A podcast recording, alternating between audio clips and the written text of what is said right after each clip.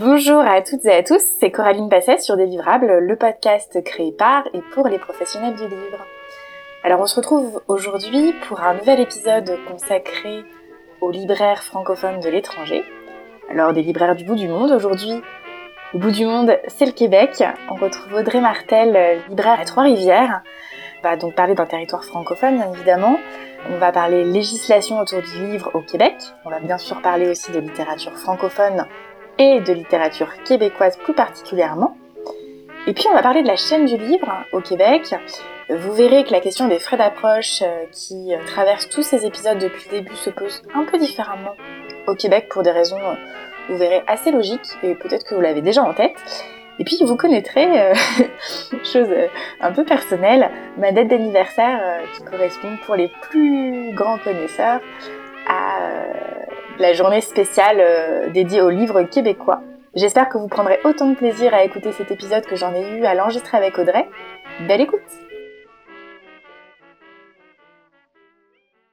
Bonjour Audrey. Bonjour Caroline. Donc euh, on est réunis donc aujourd'hui pour parler de votre euh, métier de libraire au Québec. Vous êtes libraire à la librairie L'Exèdre à Trois-Rivières. Euh, alors déjà, est-ce que vous pouvez nous, parler, nous présenter la librairie et l'équipe qui la constitue? Avec plaisir. Euh, ben, en fait, déjà, Trois-Rivières, on est entre Québec et euh, Montréal. C'est une ville au caractère historique assez présent. Donc, c'est une ville qu'on appelle de région au Québec.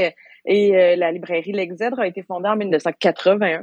Ça a été fondé d'abord pour vendre du livre d'occasion. Puis assez rapidement, le livre neuf a été intégré à l'inventaire.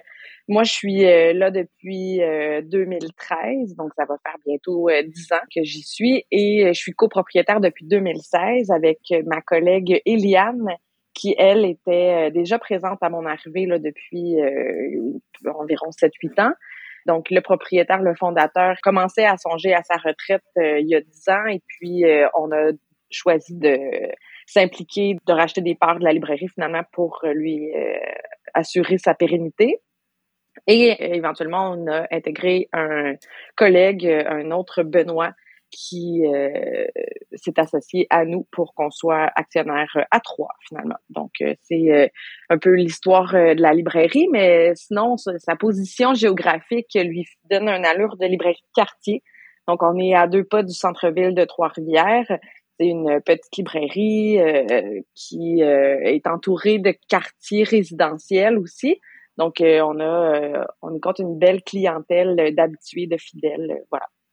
Et hum, la librairie, elle, représente quelle superficie? Combien de références à peu près, juste pour qu'on se fasse une idée plus précise? Ben, déjà, au Québec, on a la loi sur le livre qui, pour avoir un agrément qui nous permet de vendre aux collectivités, nous oblige, si on veut, à avoir au moins de mémoire 6 000 ou 7 000 euh, titres de langue française. Donc, on respecte notre agrément, en plus des livres d'occasion, là, ce qui nous donne peut-être un inventaire autour de 10 000 titres. Mais c'est euh, une petite librairie, mais les collègues propriétaires de petites librairies, quand ils visitent l'Exèdre, ils trouvent qu'on n'est pas si petit que ça. Fait que, voilà. Ouais, 10 000 références, ça commence à être déjà pas mal. Et vous êtes, euh, vous êtes généraliste, vous proposez des livres, vous parliez là des collectivités, donc j'imagine vous proposez du scolaire ou j'ai mal compris? Non, ben en fait, on a du euh, livre jeunesse, bien sûr, mais on a de tout. Donc, on est une librairie généraliste. Depuis euh, peu, on a intégré également un tout petit rayon de livres euh, anglais, de romans en anglais, parce qu'on a de la demande pour ça, puis quelques titres en espagnol aussi, parce qu'il y a une communauté hispanophone qui se développe à Trois-Rivières depuis quelques années. Donc, on a essayé de s'adapter un peu à la demande, mais toujours avec on essaie de le faire, mais avec plaisir. Donc, ça ne devient pas une, une obligation. Le but, c'est pas d'avoir un agrément, par exemple, de littérature euh, mm-hmm. de langue. C'est vraiment euh, par plaisir pour euh, répondre aux demandes des gens. voilà. Et vous avez commencé en disant que le fondateur avait commencé avec des livres d'occasion et vous en avez toujours aujourd'hui. Qu'est-ce qui a poussé le fondateur à commencer avec des livres d'occasion, mais vous à poursuivre et à mélanger euh, à la fois livres neufs et livres d'occasion en fait, euh, euh, Benoît Saint-Aubin, le, fondateur, est, né à Montréal, donc c'est un Montréalais. Et puis, début vingtaine, il cherchait un peu sa voix.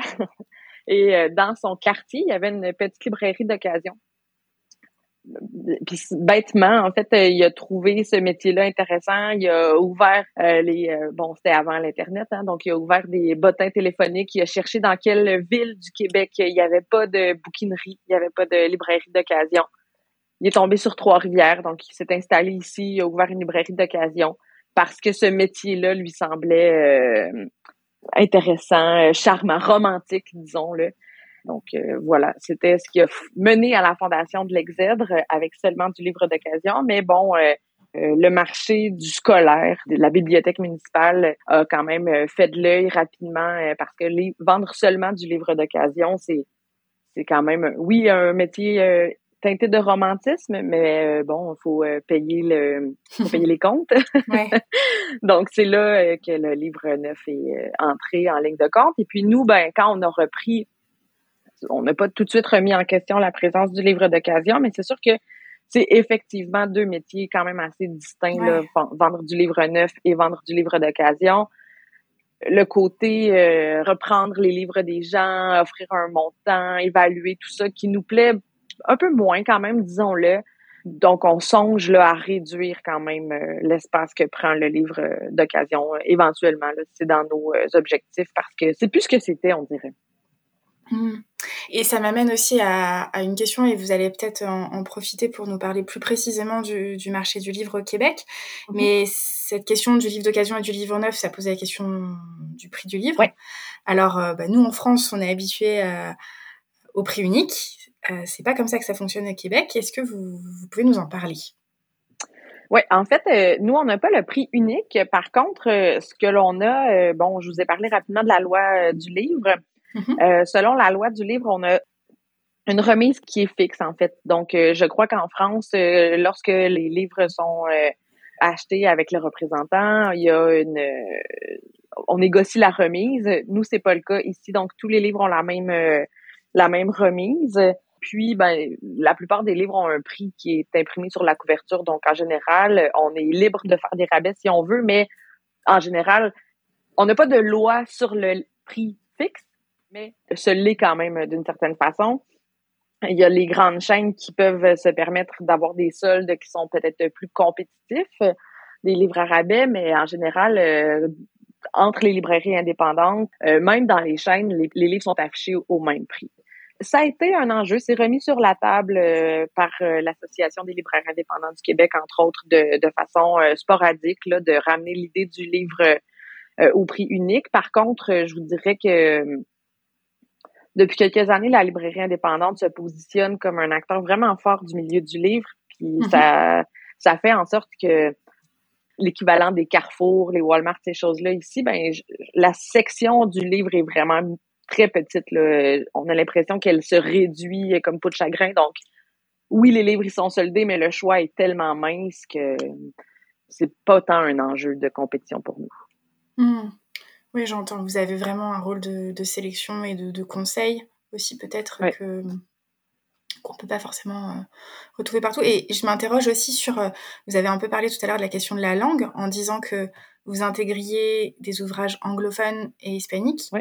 La question euh, de la diversité de la littérature francophone au Québec, est-ce que c'est un sujet? Pas vraiment. En fait, tu sais, en région, peut-être à Montréal, il y a cette question-là on voit un peu quand même des, euh, des plus jeunes. Là. Je, pense que les phénomènes euh, de TikTok, entre autres, ces choses-là, font en sorte que les, les plus jeunes lecteurs se tournent davantage vers les livres en version originale. Mais euh, je pense que c'est plus par curiosité, par intérêt de lire dans le texte.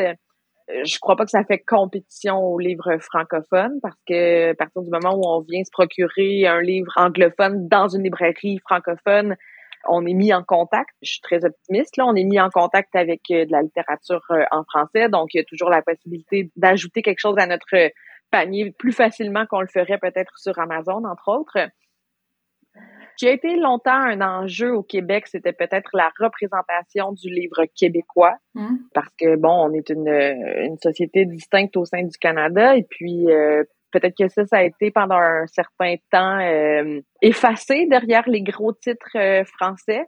la production française est, vous le savez, vraiment très grosse. On reçoit, comme vous, là, 700-800 nouveautés en septembre seulement. Donc, de tirer son épingle du jeu quand on est un auteur québécois, ça peut être difficile, mais depuis quelques années, il y a un regain de l'achat local, il y a un regain de lire québécois. Euh, je vous parlerai peut-être de la journée J'achète un livre québécois que vous avez sans doute entendu euh, parler de votre côté de, de l'Atlantique. J'en ai d'autant plus entendu parler que c'est le jour de mon anniversaire. Donc, euh, je le retiendrai comme ça. Je pense que je l'oublierai pas. le 12 août. voilà, c'était la, la visite un peu centrée sur moi. non, non, mais oui, ça, c'est une très belle initiative que ça a vraiment tout changé euh, dans le milieu du livre au Québec parce que, bon, longtemps, euh, les gens euh, ne juraient que par Éric Emmanuel Schmitt, Amélie Nothomb, mais les auteurs québécois étaient, bon, peut-être jugés moindres, sauf quelques grands auteurs qui étaient reconnus. Et puis, en 2014, il y a deux auteurs qui ont lancé l'initiative du 12 août, j'achète un livre québécois pour encourager les gens à se procurer cette journée-là, peut-être leur, l'unique livre québécois qu'ils achèteraient dans l'année. Et rapidement, ce mouvement-là a été associé aux librairies indépendantes. Donc, c'est vraiment venu, c'est une initiative citoyenne. Les gens ont été invités à cette à cette fête-là de leur plein gré, sans aucun, euh, dans la plupart des librairies, sans aucun appât euh, financier. C'est pas un Boxing Day ou euh, quelque chose qui vient avec euh, un rabais formidable ou euh, des cadeaux. Mm-hmm. C'est vraiment juste, faites partie de la fête, venez acheter un livre québécois. Et puis, bon, ça, ça, ça a commencé en 2014. Nous, on a entendu parler de ça sur les réseaux sociaux, donc on a décidé de, de participer, de voir ce que ça faisait. Donc, on a dessiné des petites fleurs de lys, on a mis de l'avant la littérature québécoise dans la librairie, puis ça a été une super bonne journée. Les gens se sont se sont présentés. Donc, l'année suivante, on s'est dit, bah, on va recommencer, on va voir si ça fonctionne encore. Mais chaque année, on se disait, non, ben là, c'est sûrement la dernière année. les gens, ils vont pas, euh, ils vont pas revenir à chaque fois. Puis, c'est toujours plus populaire. Et ce que ça a changé, c'est que durant l'année, le reste des jours de l'année, là, au-delà du 12 août, les gens sont sensibles aux livres québécois quand, euh, par exemple, une grand-mère vient acheter un album jeunesse pour euh, ses petits-enfants, elle va nous demander, mais est-ce que c'est fait au Québec? Est-ce que c'est québécois? L'auteur, l'illustratrice, elle est québécoise. Et ça, ben, on n'entendait pas ça avant. Et puis là, ben, ça a été, euh, ça fait huit ans déjà, puis ça a vraiment changé parce que à l'année maintenant, nos rayons de littérature québécoise sont plus grands, sont plus fournis, sont plus garnis et sont surtout plus consultés par les clients. Euh, donc ça, ça a vraiment euh, permis de d'augmenter, si on veut, la, la, vitalité du milieu. Puis par le fait même, par la bande, ben, la librairie indépendante en a profité parce que dans l'esprit des gens, on dirait que acheter québécois, ben ça se fait de façon locale, ça se fait dans sa librairie indépendante de quartier. Donc, ça a vraiment changé la sensibilité des gens pour euh, l'achat chez les indépendants. Et moi, je me rends pas compte de, je connais pas très bien la production euh, québécoise. Enfin, euh, j'ai eu un vrai coup de cœur pour l'avenir euh, qui est sorti chez l'Asphalte il, y a, il y a quelques mois maintenant. mais on peut pas dire que je connaisse bien la production.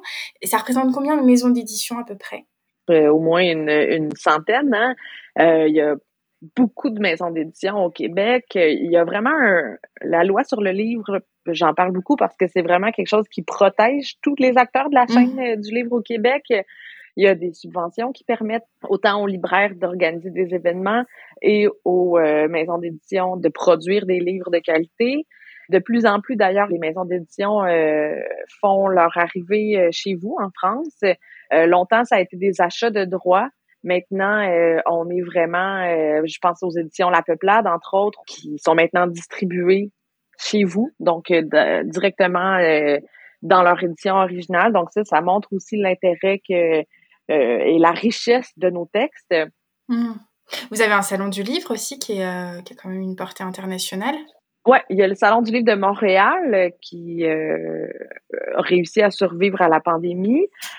puis il y a le salon du livre international de Québec également. Donc, puis on en, chaque région du Québec a son salon du livre là pratiquement. On en a un aussi à Trois-Rivières c'est sûr que c'est intéressant pour les lecteurs parce que ça leur permet d'être en contact avec les auteurs, puis parfois aussi avec les lorsque ce sont les éditeurs eux-mêmes qui se représentent en salon du livre, ben ça permet de présenter le fond, d'expliquer les collections, entre autres, aux, euh, aux lecteurs. Donc ça, c'est vraiment intéressant aussi que les salons du livre existent pour ça. Hmm. Et vous nous avez parlé de cette loi qui régule quand même euh, pas mal de choses. Est-ce qu'il y a d'autres choses importantes à avoir en tête sur le marché du livre au Québec? Oui, ben entre autres, euh, justement, tantôt je vous parlais des achats des collectivités, donc les bibliothèques municipales, scolaires, selon la loi sur le livre, euh, elles doivent acheter, elles sont tenues d'acheter dans des librairies agréées. Donc, euh, par exemple, on pourrait pas euh, acheter chez Carrefour là, un livre pour notre bibliothèque. Donc, ça doit se faire au prix fixe. on n'a pas le droit de faire de surremise, par exemple, aux, aux collectivités qui doivent acheter dans au moins trois librairies de leur région administrative sauf si il euh, y en a pas ou euh, que les euh, ce qui est offert est pas possible. Par exemple, si on n'offre pas la livraison, ces choses-là, ils peuvent aller dans une autre région, mais ça, ça permet quand même de d'encourager, de d'assurer la la stabilité économique des librairies en région, parce que ça, c'est un autre des défis au Québec. Hein. On a des régions qui sont vastes, qui sont euh, euh, certaines villes sont très éloignées des grands centres, donc c'est plus difficile, par exemple, d'organiser des événements euh, en librairie, des séances de dédicaces, des, des tables rondes, ces choses-là. Quand on pense à, par exemple, Bécomo ou en Abitibi, quand on est très loin de Montréal, de tenir ce rôle-là de courroie de transmission culturelle que pourrait être la librairie indépendante, c'est plus difficile, mais d'avoir euh, la loi sur le livre qui nous protège du côté des achats des collectivités, ben ça a au moins le mérite de nous euh, de nous garder euh, en santé financière, si on veut. Mmh. Je vous ai pas demandé, j'aurais peut-être dû commencer par là. Ça, représente un maillage de combien de librairies à peu près au, au Québec? Librairies indépendantes Ouais, le chiffre exact, je le connais pas, mais je vous dirais que la coopérative des librairies indépendantes du Québec, qui est euh, on pourra en, discuter également de l'avantage de cette coop-là. Les derniers chiffres, je crois qu'on était 112, 113 librairies à peu près, là. D'accord. Et du coup, justement, ça m'intéresse, vous, vous parliez de la coopérative. Oui, la coopérative, en fait, euh, c'est... Euh, d'abord, ça a été fondé dans le but, là, si je me trompe pas, de d'offrir le magazine Les Libraires, qui est un magazine euh, gratuit qui est distribué dans les librairies euh, participantes euh, depuis, mon Dieu, au moins 15 ans.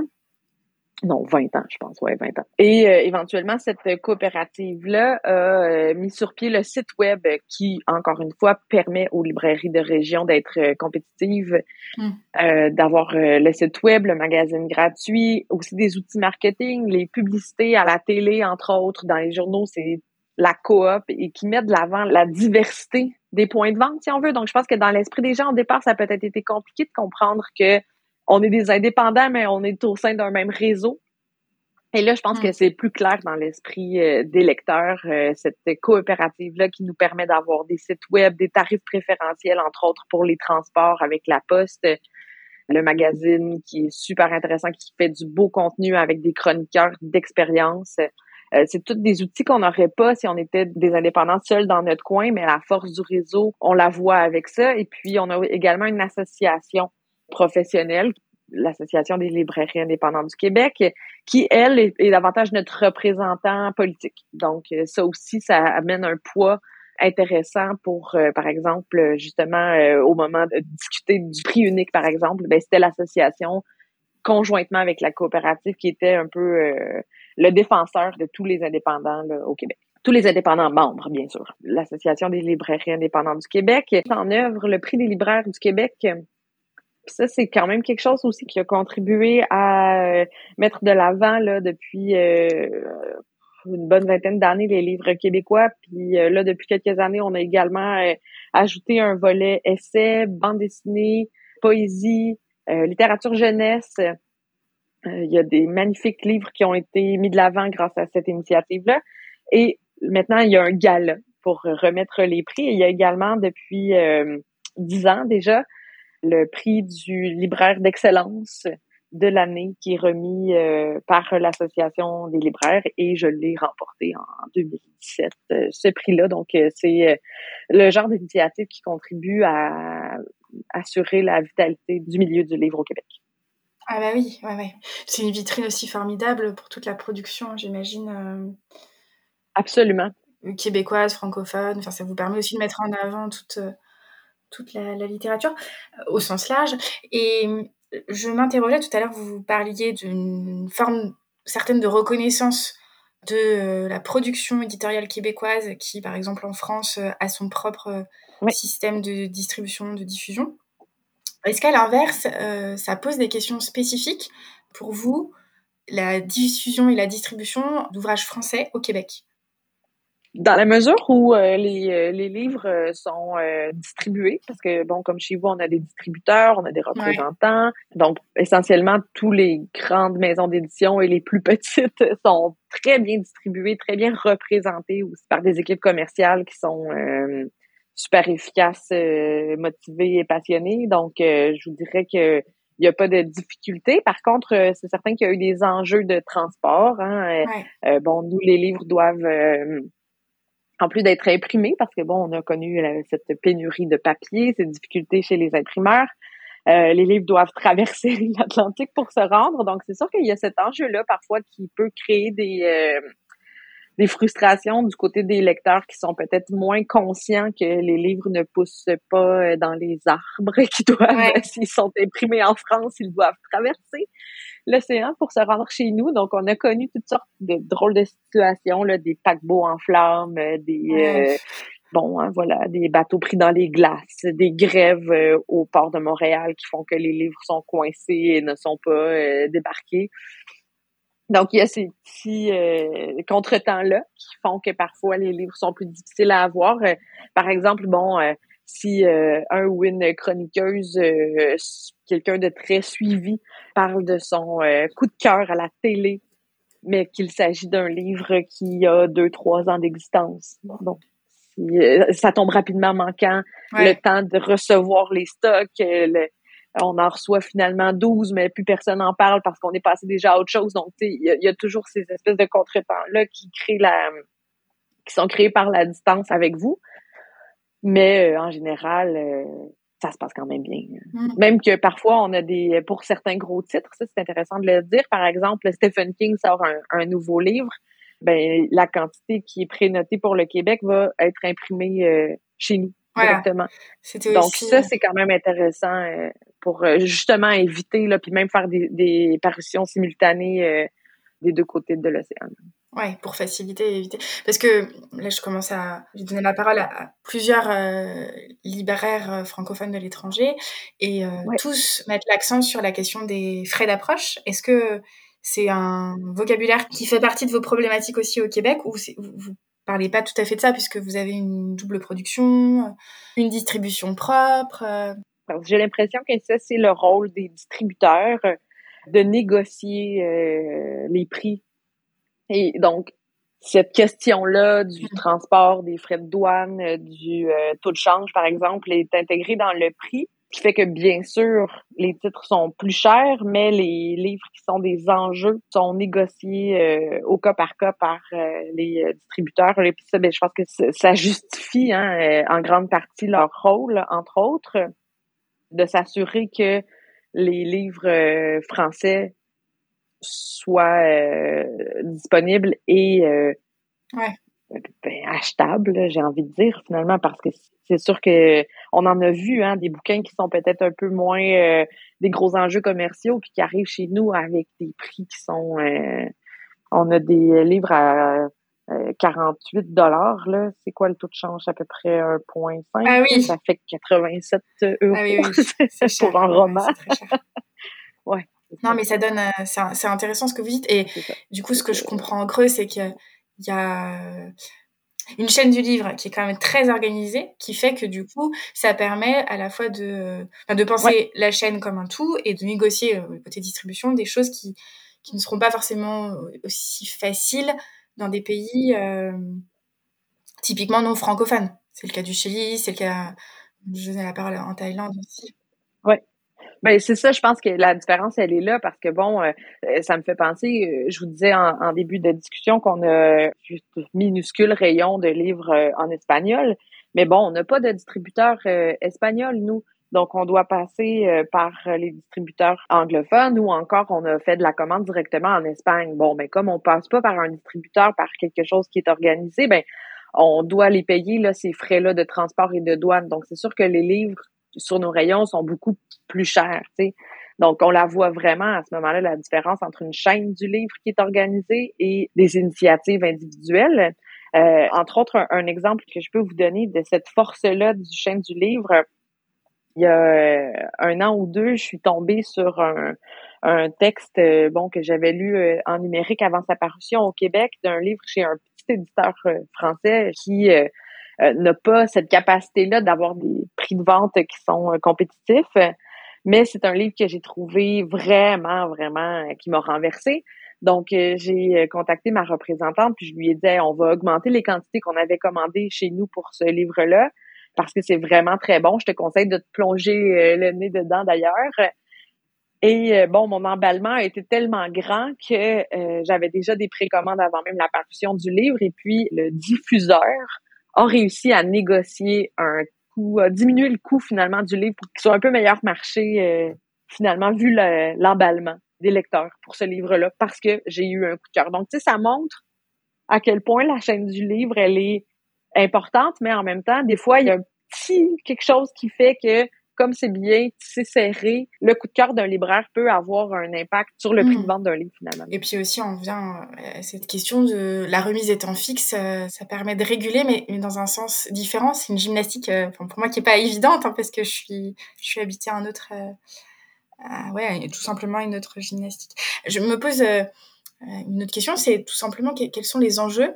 Vous en avez un petit peu parlé, mais pour vous, en tant que libraire indépendant aujourd'hui au Québec? C'est une bonne question. J'ai l'impression, mais je l'ai dit, hein, je suis une grande, une grande optimiste.